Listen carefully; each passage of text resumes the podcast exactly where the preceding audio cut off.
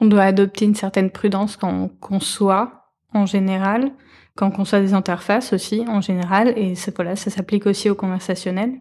Souvent, on fait les choses parce qu'on a la capacité de les faire, et je ne sais pas si on se pose suffisamment la question de est-ce qu'on doit les faire, et des conséquences de ces avancées technologiques sur l'individu et euh, au plus global sur euh, la société. Le métier de designer change continuellement. Il est dépendant de son époque et étroitement lié aux évolutions technologiques. Avec Future UX, nous tentons de mieux comprendre comment la pratique du design et plus globalement le métier change et suit ses évolutions. Dans cet épisode, nous nous pencherons sur les interfaces conversationnelles. En 2014, on prédisait que 50% des recherches se feraient par la voix d'ici 2020. À la suite de cette prédiction, nous sommes allés à la rencontre de Zoé, Ulysse, Chloé et Maïke pour avoir leur avis sur la question. Au sommaire de cet épisode, nous découvrirons d'abord le Voice Design Sprint, puis nous interrogerons nos intervenants sur les enjeux éthiques de ces interfaces. Vous pouvez retrouver tous nos épisodes sur notre site designmasterclass.fr et sur les plateformes habituelles Apple Podcast, Spotify et Google Podcast.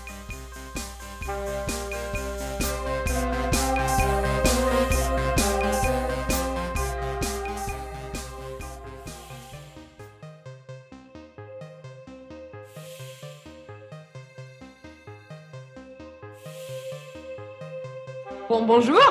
Euh, moi, c'est euh, Mike Coppens. Je suis euh, experte en UX design vocal et en stratégie vocale.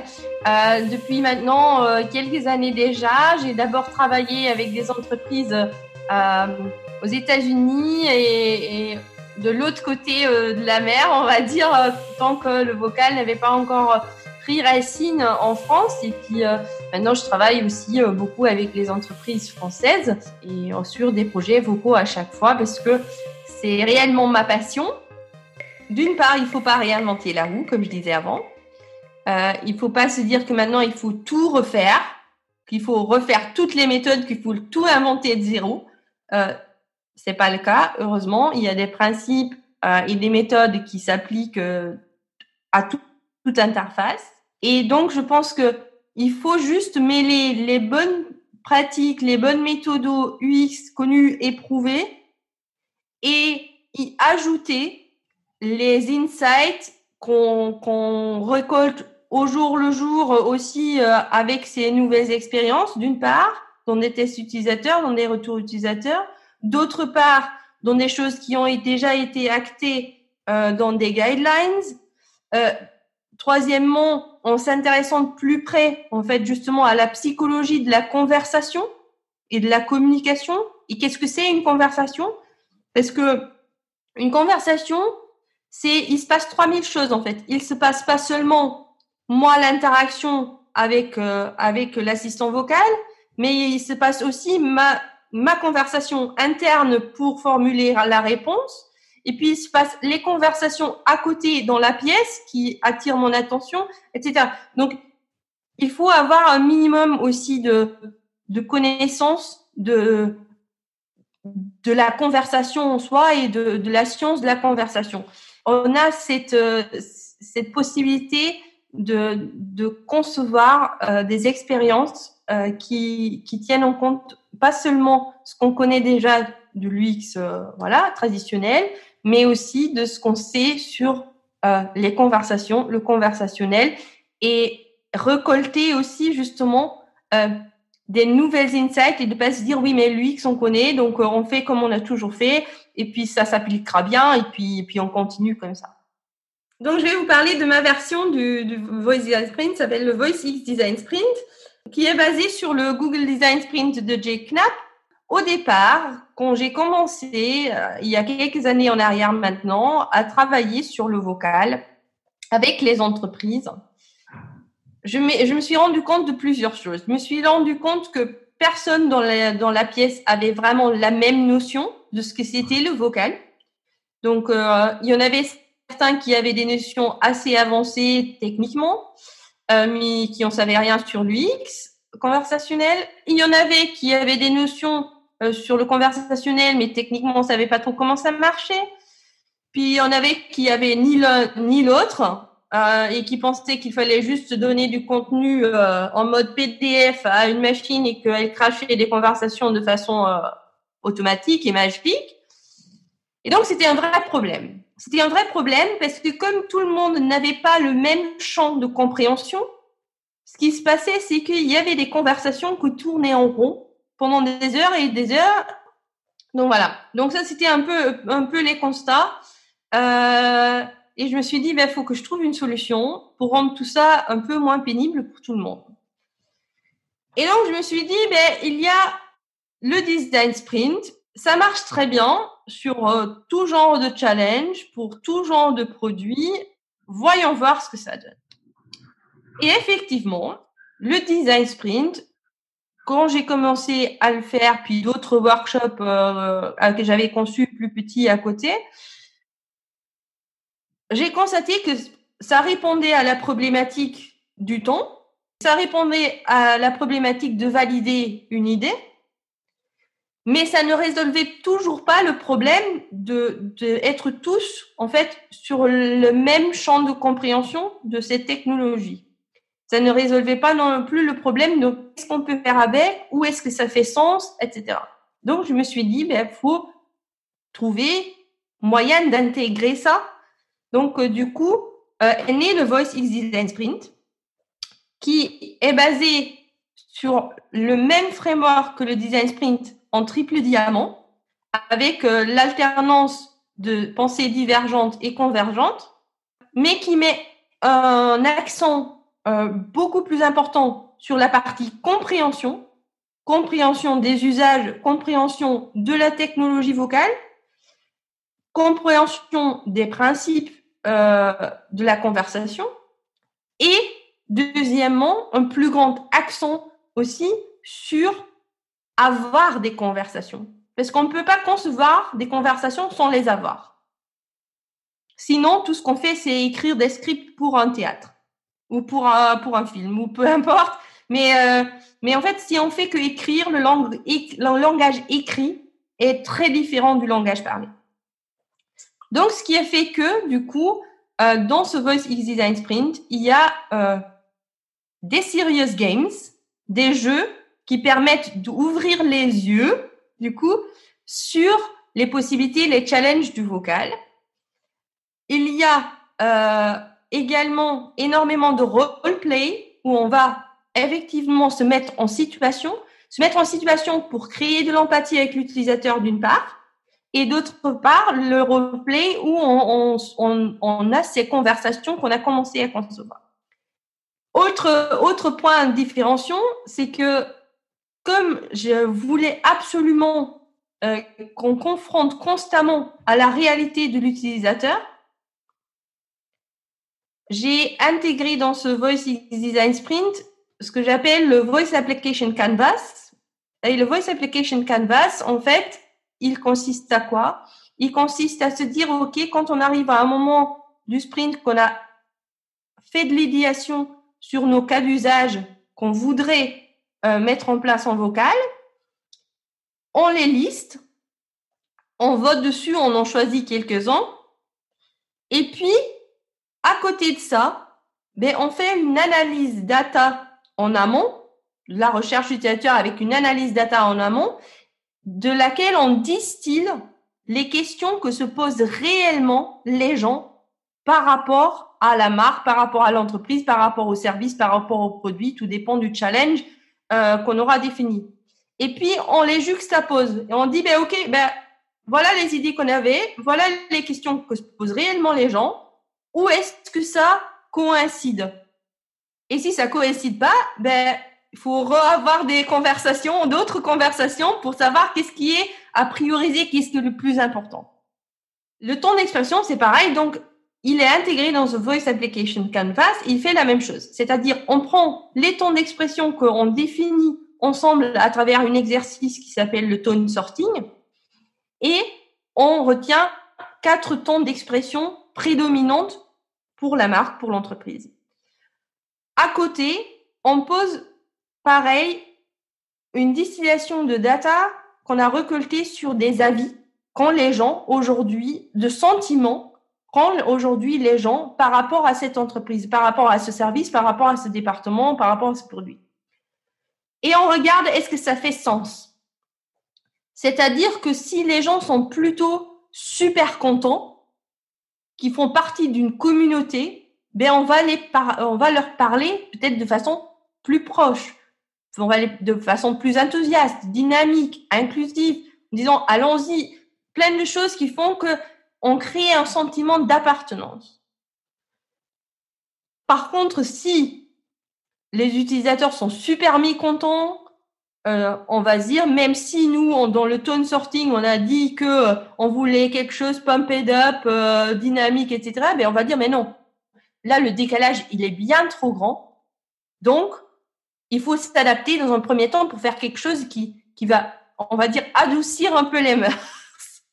donc, donc voilà. Donc, on a euh, le cas d'usage qu'on trouve dans le sprint, on le confronte à la réalité, on trouve un cas d'usage qui fait sens, on prend le ton d'expression qu'on voudrait dans le sprint, on le confronte à la réalité des sentiments des utilisateurs qu'on vise, et puis on trouve le ton d'expression qui fait sens.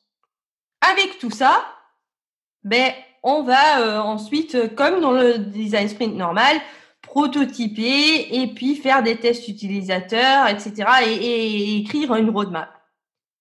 Les grands points euh, qu'il faut retenir, c'est un grand accent sur tout ce qui est compréhension de l'usage, compréhension de la technologie, compréhension de la conversation de l'utilisateur, de l'empathie aussi, ça fait partie de cette phase de compréhension.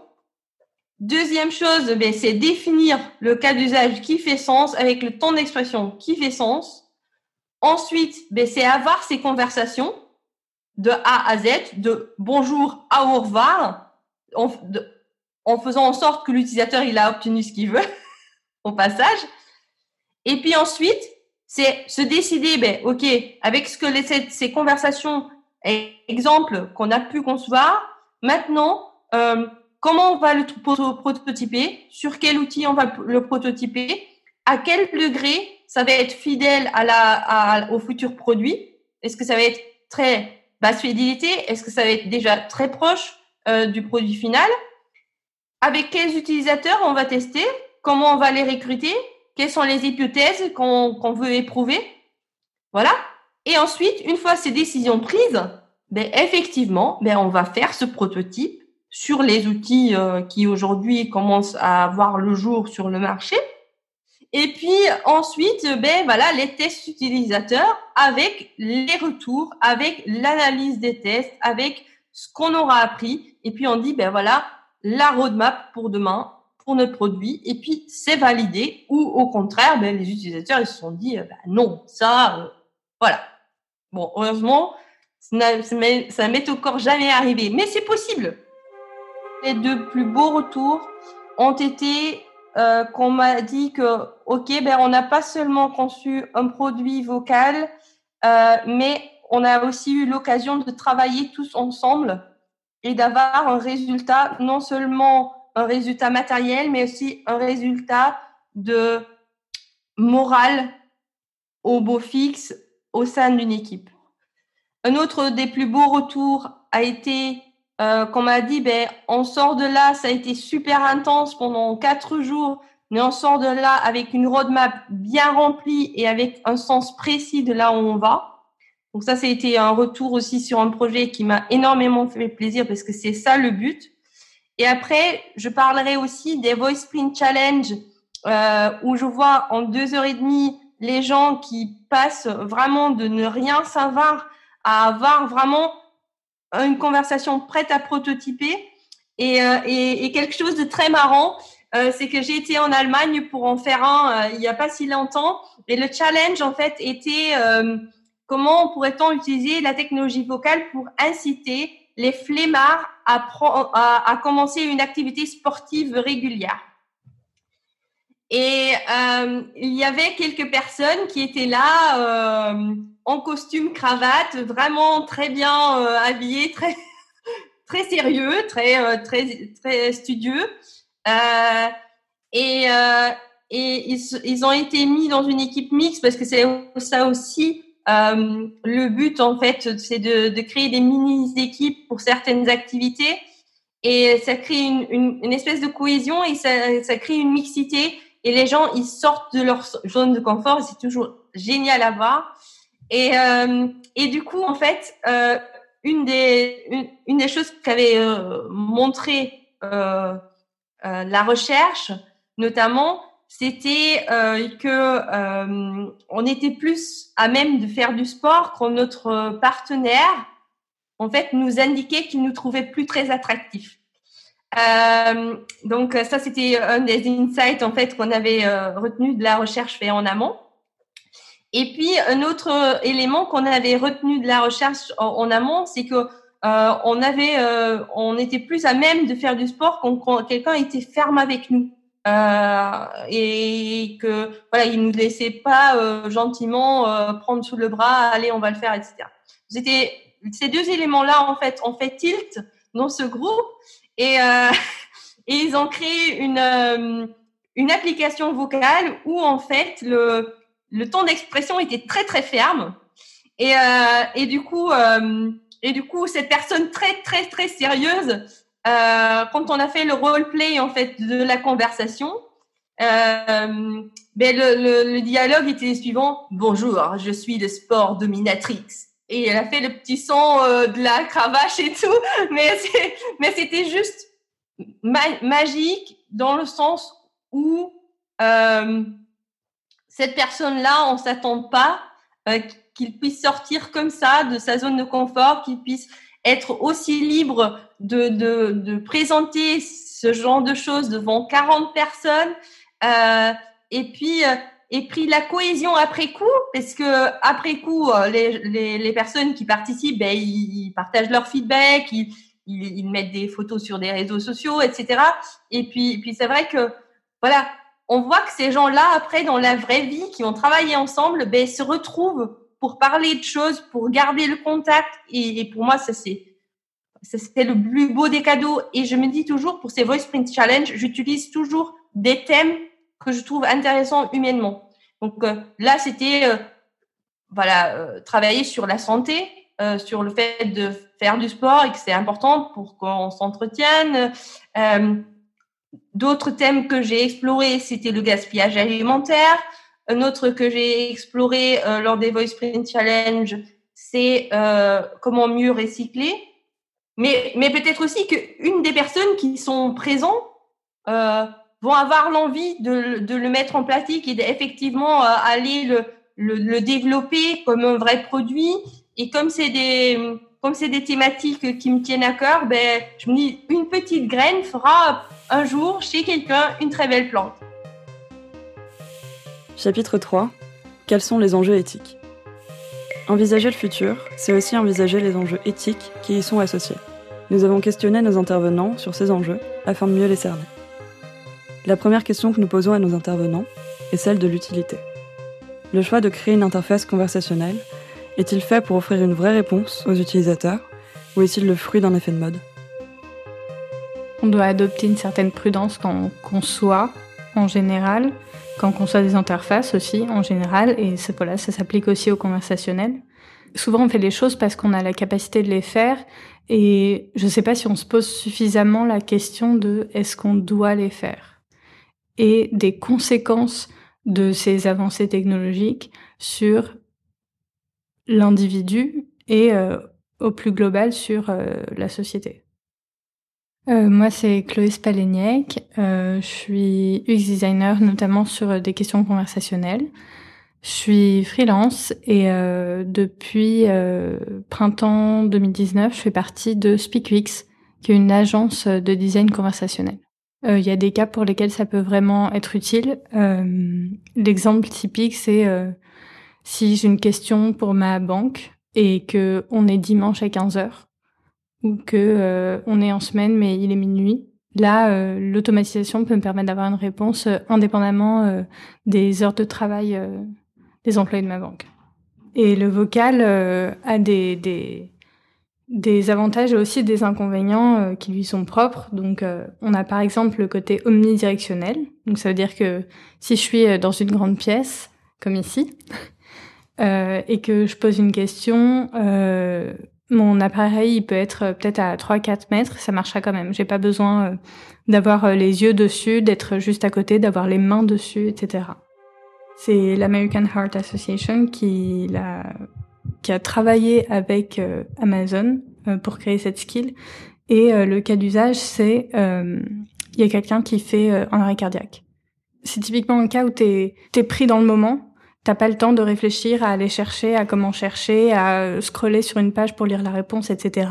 Et donc tu vas avoir directement une voix qui va te guider à travers les étapes du massage cardiaque effectivement, indépendamment de où t'es par rapport au device connecté à Internet, euh, indépendamment de si t'as les mains libres ou pas. Si on est à plusieurs dans la pièce, c'est un peu plus facile. Si t'es seul avec quelqu'un, euh, c'est d'autant plus utile euh, d'avoir cette skill qui existe et, et ce qui est particulièrement bien, c'est que ça n'a pas été fait par euh, Amazon ou je sais pas qui dans son coin, mais vraiment avec une association médicale, en fait, une association de professionnels de la cardiologie.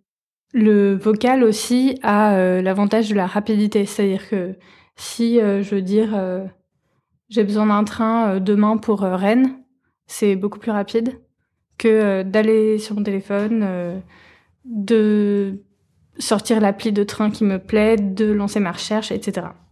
On a aussi toute la question de l'inclusion, typiquement pour les personnes qui ont des handicaps visuels ou moteurs le fait de pas avoir euh, besoin de se déplacer pour accéder au device, le fait de pas avoir euh, besoin euh, de pouvoir le voir, pas avoir besoin de tapoter dessus, ça offre un, vrai avantage d'utilisation. Du coup, ça, ça, ça, rend des produits disponibles auprès de gens pour lesquels ils l'étaient pas vraiment avant. Est-ce que les contextes d'application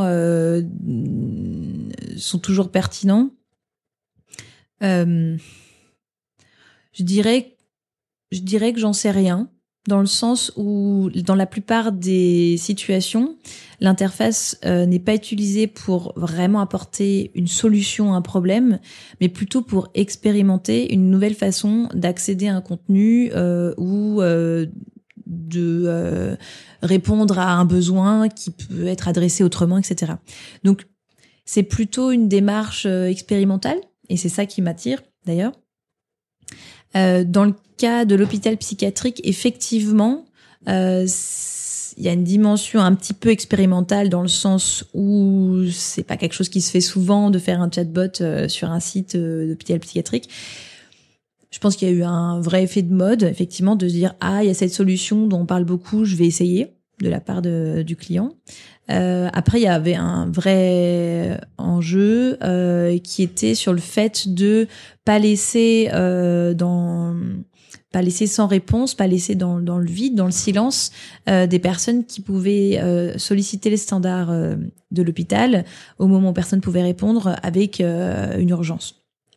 Je pense qu'il y a des, des, situations bien précises dans lesquelles le vocal répond vraiment à un problème.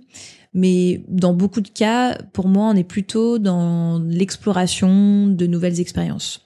Et euh, des exemples de, de, d'applications qui répondent à des vrais problèmes. Euh, typiquement, euh, avec la RTS, on travaille aujourd'hui sur une application pour accéder au programme télé. Euh, dans, dans les personnes qu'on rencontre pour définir euh, euh, les, les cas d'usage, on rencontre des personnes qui sont malvoyantes.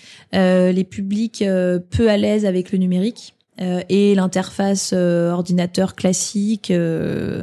Je, je, pense que les interfaces vocales ont un vrai potentiel inclusif. À chaque fois que j'ai fait des ateliers avec des utilisateurs ou du, des tests utilisateurs, j'ai essayé au maximum d'avoir des panels qui incluaient des personnes de plus de 60 ans euh, et vraiment, c'est effectivement une des rares technologies où j'ai pas vu de, de clivage, euh, de euh, fracture euh, dans la capacité à utiliser l'interface entre euh, des plus jeunes et des moins jeunes. Quoi. Pour Zoé, le premier enjeu éthique concerne les données personnelles. Les assistants vocaux nous écoutent en permanence. Mais où sont stockés ces échanges et qui les écoute? Autant de questions sans réponse, les différents acteurs du marché restant très discrets sur ce sujet. En 2019, Apple a d'ailleurs été au cœur d'un scandale impliquant une écoute massive des conversations, une pratique également courante chez ses concurrents. Alors les, les enjeux éthiques dans les interfaces vocales, pour moi, ils se situent à différents endroits. Ils vont déjà se situer euh, au niveau des données personnelles. Siri n'est pas une intelligence artificielle.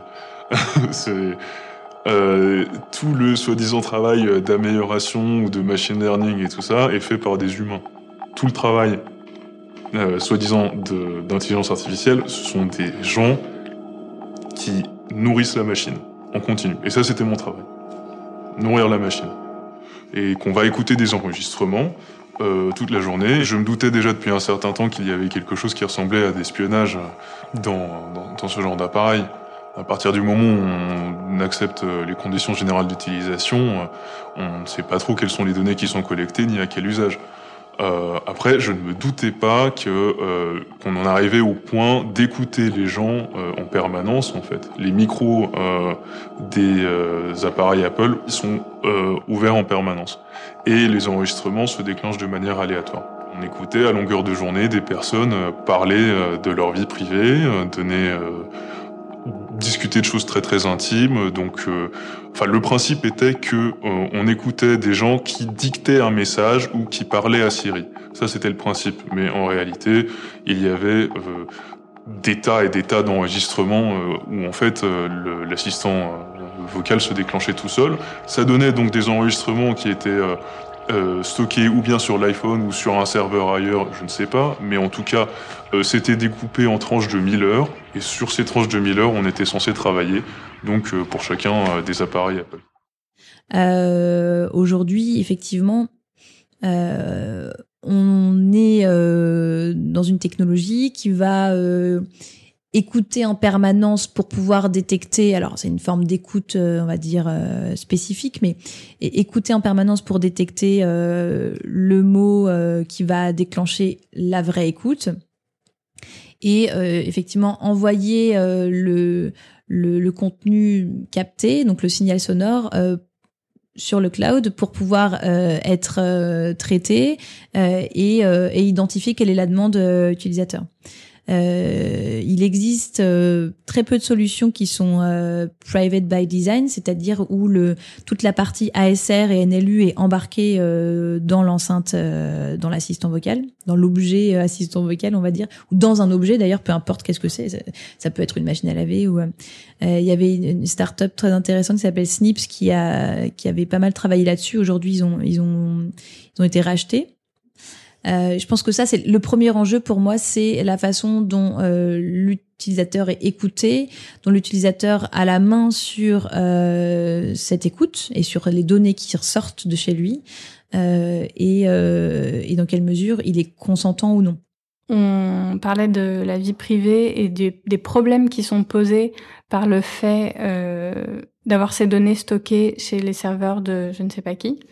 Une réponse à ce problème, ça pourrait être de ne pas envoyer ces données euh, sur les serveurs de X ou Y entreprise et de les garder en local sur un device qui nous appartient.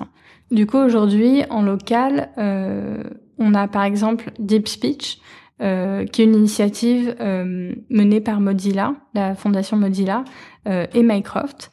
Et l'objectif, c'est effectivement de pouvoir gérer tout ce dialogue entre utilisateurs et assistants vocaux en local donc sans besoin d'être connecté à Internet.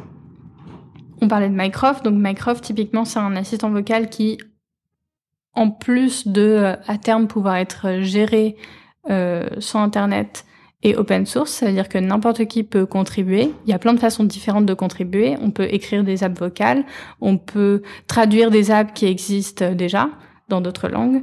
Il y a en fait euh, sur leur site, il y a vraiment tout un forum et, et, et plein de façons de de contribuer euh, à Mycroft, de le faire grandir. Et euh, c'est assez intéressant parce que ça peut être à la fois sur euh, le device qui est vendu directement par Mycroft, ça peut être aussi tout simplement installé sur un ordinateur ou sur un Raspberry Pi pour ceux qui veulent s'amuser à le faire. On a aussi Gladys, donc c'est aussi un assistant vocal open source qui a été créé par euh, un Français et pour le coup, ça vient vraiment en fait de son besoin à lui. Lui, il voulait un assistant euh, virtuel euh, dans sa vie de tous les jours. Il a créé, il ça lui a plu, il a vu que ça marchait bien, tout ça. Et de là, en fait, de son besoin à lui et de ce qui, ce qu'il éclatait de faire lui, il, il a rendu disponible à qui veut. Chloé évoque la question de l'entraînement des algorithmes et des biais possibles lors de ces entraînements. Dans l'épisode précédent, Ulysse avait évoqué un problème similaire rencontré lors d'un de ses projets. En 2018, le Washington Post a réalisé une enquête sur le sujet, mettant en avant des problèmes de compréhension des assistants vocaux. Le conversationnel, euh, l'idée de base, c'est un arbre de, un arbre de décision. Euh, mais on a besoin euh, du machine learning en fait pour reconnaître tout ce qui est langage naturel qu'il soit écrit ou oral. Du coup, la question qui se pose, c'est avec quoi on nourrit euh, ces algorithmes. C'est hyper important parce que c'est un truc qui est fait par euh, une entreprise, une équipe, un truc comme ça, et qui va potentiellement avoir des répercussions sur plein, plein, plein, plein, plein d'utilisateurs qui vont être amenés à se servir euh, de ce produit.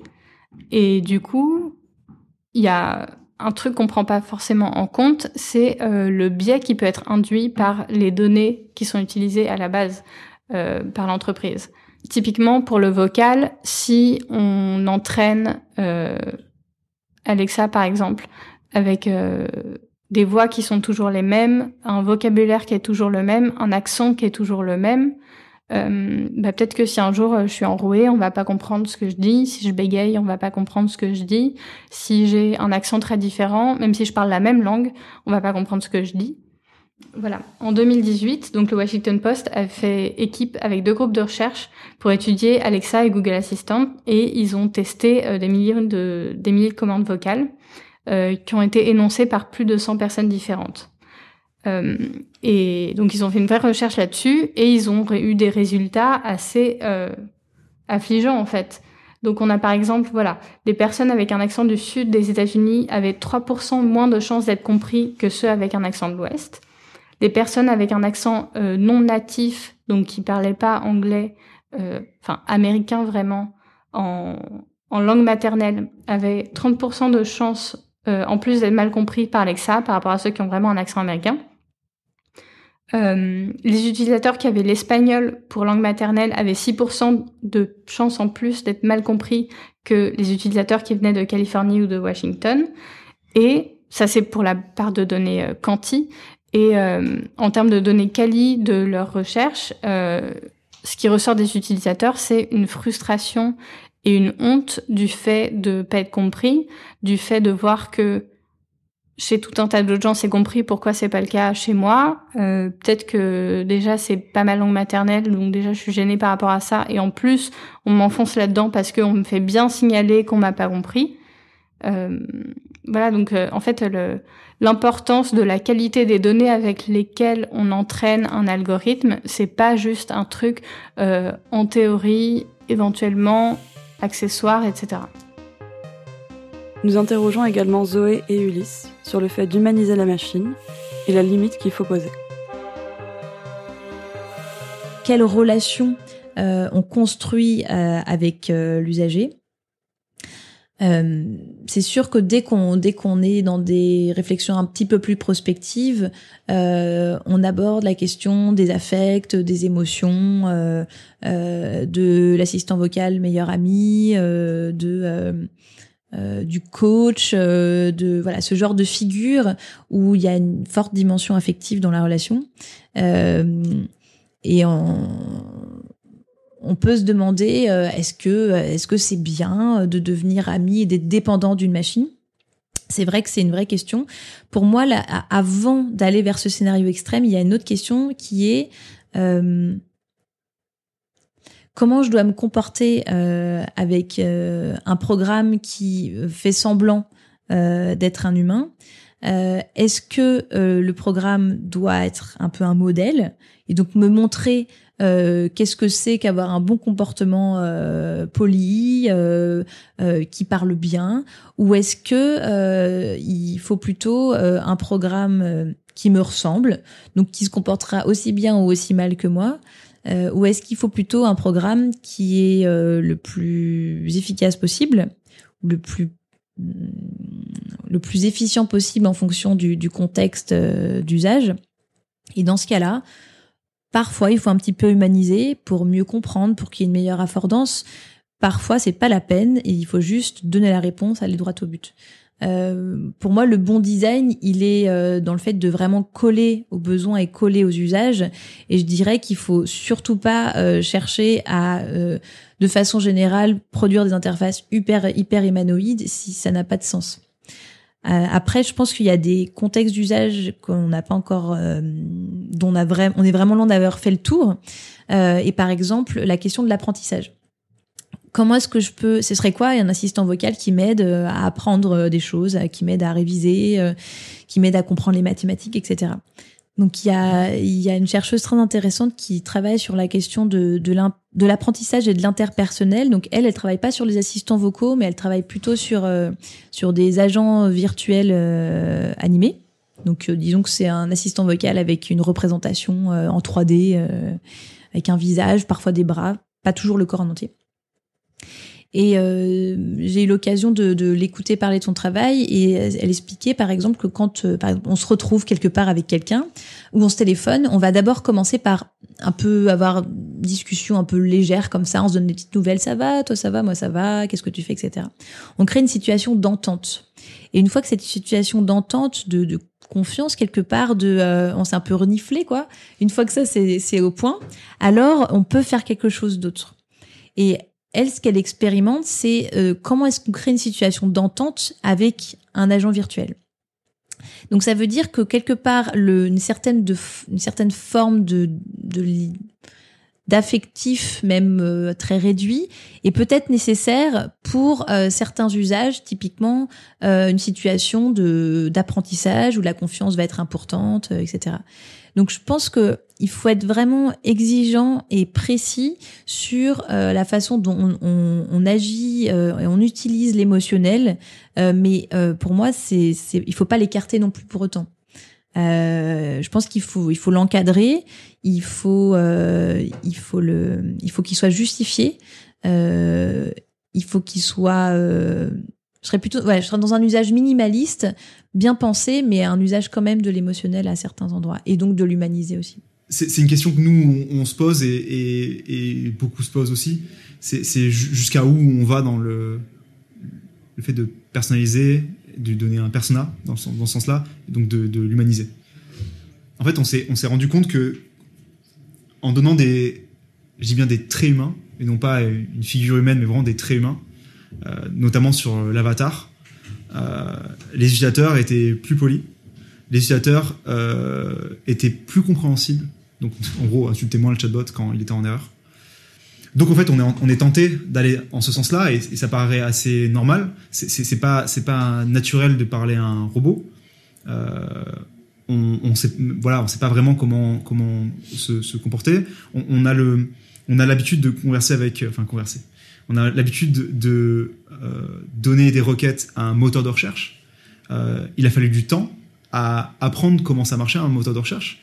Et d'ailleurs, c'est assez intéressant parce que au, début, euh, nos, requêtes sur les moteurs de recherche, c'était des phrases qui étaient assez complètes. En fait, c'était, c'est un peu comme si on faisait vachement confiance à la machine. On se disait, allez, je sais pas, on, marquait recette pour un euh, bœuf bourguignon, ce genre de choses. Donc on mettait plein de, mots euh, qui au final n'aident pas vraiment euh, la qualité de la recherche. et au final, au, fil des années, on a appris à utiliser Google. On sait qu'on tape recette bœuf et c'est bon. On dans les premiers résultats, on est sûr d'avoir plus ou moins ce qu'on attend parce que Google a pu utiliser en levier énormément de data pour lire nos pensées et essayer d'aller encore plus vite vers un résultat. Et maintenant, avec les, chatbots, on demande de faire l'inverse. On demande de reparler comme un humain. Parce que une intelligence artificielle a besoin de phrases assez complètes pour comprendre le fameux pattern, le fameux modèle, pour donner la bonne réponse. Donc ça passe par une grande phase d'éducation, de rééducation, entre guillemets, de l'utilisateur, en lui disant, ne nous parle pas en mots-clés, parle-nous normalement. Et c'est pour ça que euh, la, phase de d'onboarding, donc euh, quand le chatbot va se présenter, c'est une phase qui est hyper importante. C'est à ce moment-là où on va, on va un peu mettre la barre à un certain niveau. C'est qu'on va montrer à l'utilisateur que le chatbot parle en français normal, utilise même des emojis et que c'est ok même pour l'utilisateur d'utiliser des emojis. Et même lors des, premières erreurs que l'utilisateur pourra faire, on va aussi encore utiliser ces fenêtres-là de tir pour encore un peu ajouter de, l'éducation dans le côté de essayer de nous faire une phrase plutôt comme ça. Et il y a vraiment voilà cette idée de toujours penser au fait que c'est pas naturel pour nous de, converser avec une machine. Euh, après, euh, nous notre règle c'est qu'on va jamais euh, brouiller les pistes. Euh, un chatbot se présente comme un chatbot, même si le mot chatbot, encore une fois, n'est pas compris par tout le monde. On essaie d'éviter le mot chatbot en tout cas, parler plutôt d'assistant virtuel. Je suis un peu ringard, mais mais bon, c'est comme ça. Euh, mais euh, parce que parce que ça parle pas en fait chatbot au, au, commun des mortels. Donc on essaie vraiment d'utiliser des, des, mots pour faire comprendre que c'est pas un humain, mais que pour autant on a tous les, traits dans la communication. Donc on a besoin qu'on nous parle comme un comme un humain. Euh, mais on serait tenté en, effet de, donner des, traits très très euh, euh, humanisés pour justement faire en sorte d'aller un peu attaquer l'empathie en fait de, l'utilisateur. Pour qu'ils soient un peu plus sympas et que et qu'ils parlent comme un comme un humain. Mais on essaie vraiment de se fixer une limite parce qu'on veut à tout prix éviter ce qu'on appelle la je crois que c'est la vallée de l'étrange, ce fameux, cette fameuse dissonance, cet écart entre euh, plus on va, on va croire qu'on on, s'adresse à un humain, plus, euh, plus le bug va nous paraître super weird. Donc on va essayer vraiment de, de faire en sorte de se dire voilà, on est une machine qui apprend. En plus, c'est quelque chose qui est assez intéressant, c'est que même les, erreurs qu'on va auxquelles on peut se confronter avec le chatbot, c'est des choses qui peuvent avoir de la valeur au final, parce que la machine peut apprendre de ces erreurs-là. Euh, et, et, même concrètement, des fois, on disait même à nos utilisateurs, euh, c'était assez ambitieux, mais reviens demain et je comprendrai ta, question, parce qu'on pourrait littéralement le faire en fait. C'est des choses qu'on fait dès le début en fait, et c'est là où je parlais de principe de design. Je pense que c'est important pour toutes les équipes qui travaillent sur des projets euh, chatbot de d'écrire noir sur blanc ces principes de design. Et, et cette fameuse euh, limite, on, on, la, on, la, on la pose dès le début. Je parlais notamment au niveau de la représentation, donc euh, l'avatar. Euh, on déconseille strictement de mettre par exemple des photos euh, d'humains. Encore une fois, l'idée c'est de pas de brouiller piste parce que et, en fait c'est juste du, bon sens. Il y a, ce côté euh, tromper l'utilisateur, ça va juste nous retomber dessus parce qu'encore une fois, l'utilisateur va, va porter des traits et un modèle mental qu'il connaît, donc la SAV de son, sa marque ou le fait de, de, pouvoir converser à une personne au téléphone, et va juste être déçu en fait. Donc euh, au final, c'est des principes de design pour justement faire en sorte de, de, de limiter euh, entre guillemets la tromperie, le fait de, de, d'influencer l'utilisateur à croire que c'est un humain qui va parler notamment. Euh, mais pour nous, en fait, euh, vu que l'état de l'art et, que la technique n'est pas n'est pas au niveau de l'humain, ce sera que nous retomber dessus en fait si jamais on on va pas justement euh, euh, rencontrer les attentes de l'utilisateur euh, qu'on aura nous-mêmes mal fixées. Donc clairement oui, il faut que toutes les équipes se posent la question. et il faut surtout se dire que c'est surtout du bon sens et il faut que ça aille toujours dans, dans, dans le sens de l'utilisateur et qu'au final il y a très peu de gains à avoir que de, de tromper l'utilisateur. Là, là où, ça va être assez intéressant, ça va tout être dans, dans les biais de la, la data. C'est ça qui, moi, qui m'intéresse plus que est-ce que, que le chatbot euh, doit, tromper, être un humain, pas un humain? Est-ce qu'il doit demander de dire bonjour, au revoir? Euh, Je pense que le, le, le challenge aujourd'hui, c'est plutôt de se dire. Euh, et, d'ailleurs, ça, crée des nouveaux métiers. L'éthique dans l'IA, c'est, ça va être un des nouveaux métiers que l'IA va créer, qui est que les, les, interfaces conventionnelles sont donc alimentées par de la data. donc, s'il y a un biais dans la data, elle se retrouvera forcément dans son interface. Euh, et ça, et ça par contre, c'est un vrai souci. Euh, parce qu'il peut y avoir un manque de représentation, notamment sur euh, des minorités, sur le sexe, ce genre de choses. Donc du coup, il y a vraiment cette idée de... On peut travailler des, bonnes pratiques autour de l'UX conventionnelle, mais aller vraiment assez profond dans la data, d'où elle vient, est-ce qu'elle est de qualité, et est-ce qu'il y a des biais?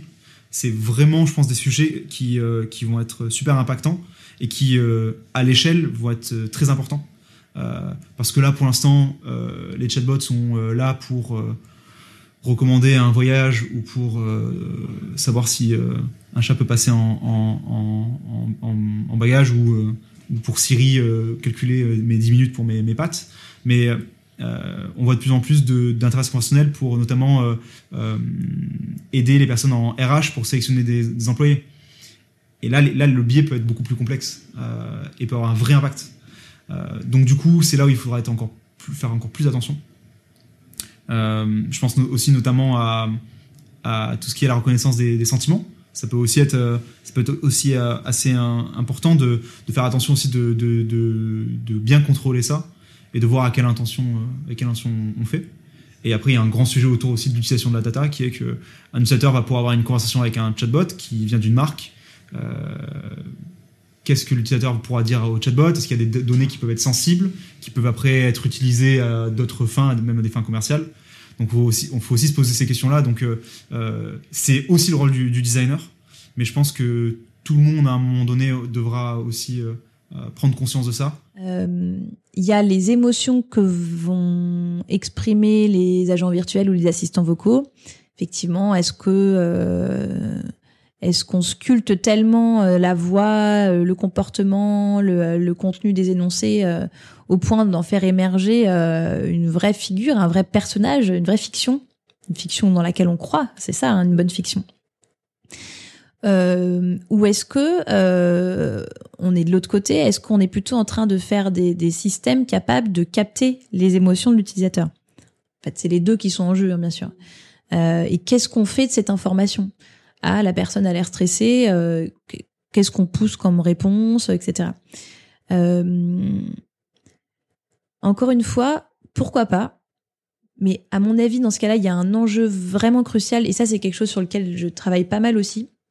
C'est il faut que nous tous, là, les, usagers en puissance qu'on est, il faut qu'on ait conscience de notre organe euh, vocal, qu'on ait conscience de notre capacité à parler, qu'on travaille notre capacité à parler et qu'on maîtrise cet outil. Parce que si on maîtrise pas euh, la parole, euh, si euh, on n'est pas conscient des émotions qu'on dégage, si on sait pas jouer aussi avec les signaux qu'on envoie, alors on va forcément être un petit peu manipulable ou on va être voilà on va être un petit peu mené mené par par les, les interfaces. Aujourd'hui, on, on est dans une culture qui est très visuelle.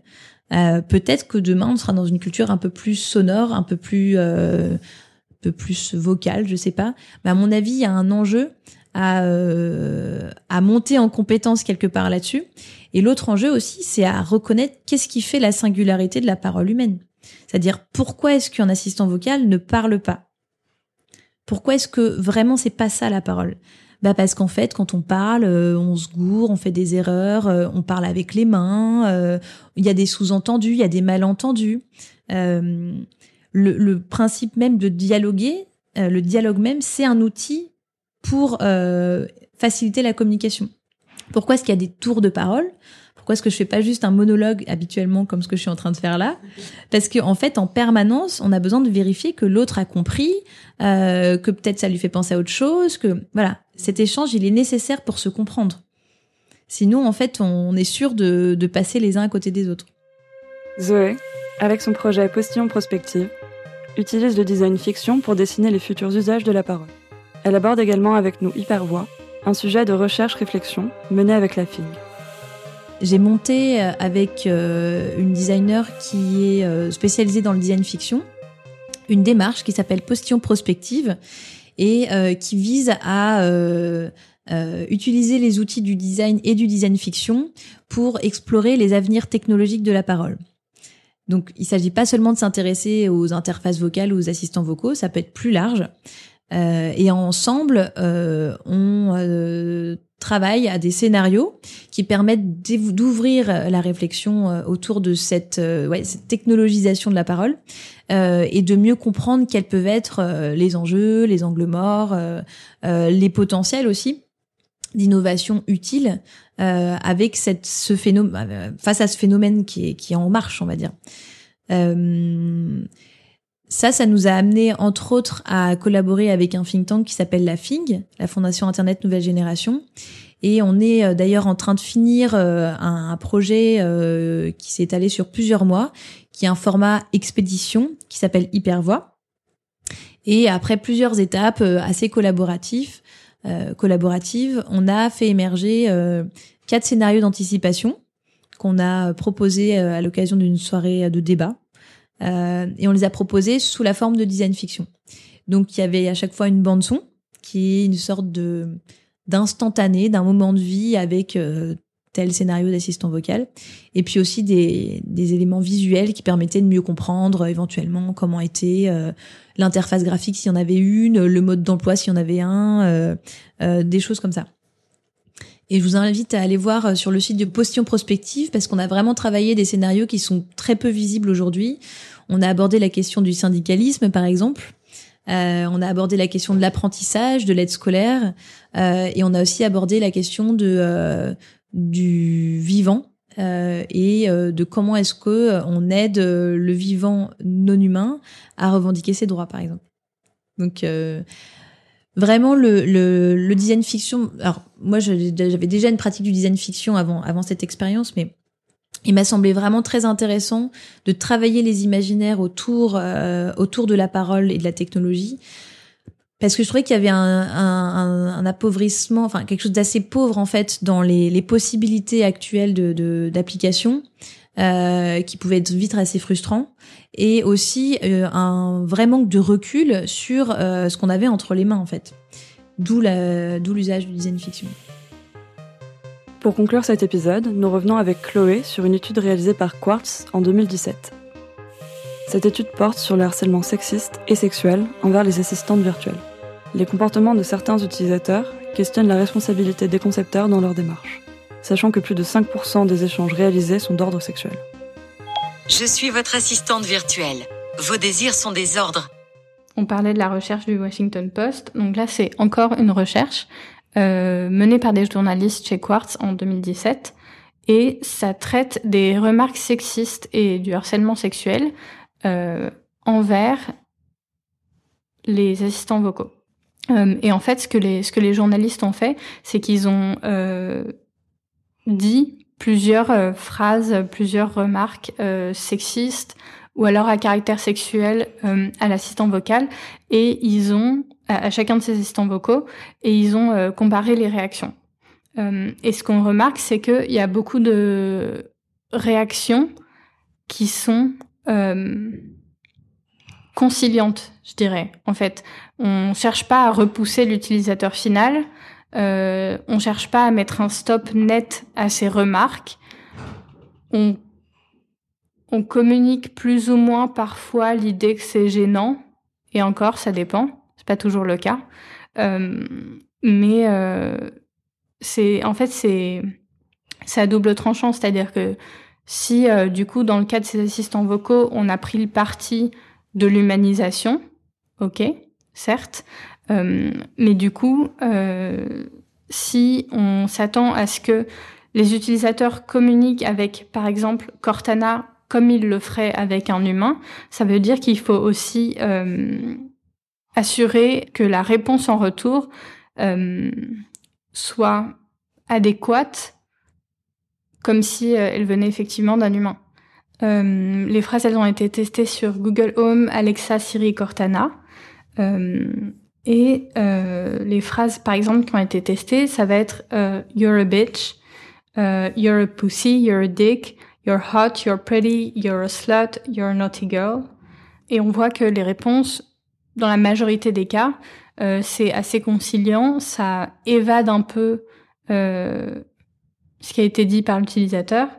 Euh, et en tout cas, c'est, c'est, ça met pas de stop euh, à, ces, à ces phrases qui pourtant euh, sont dans l'abus, dans le harcèlement.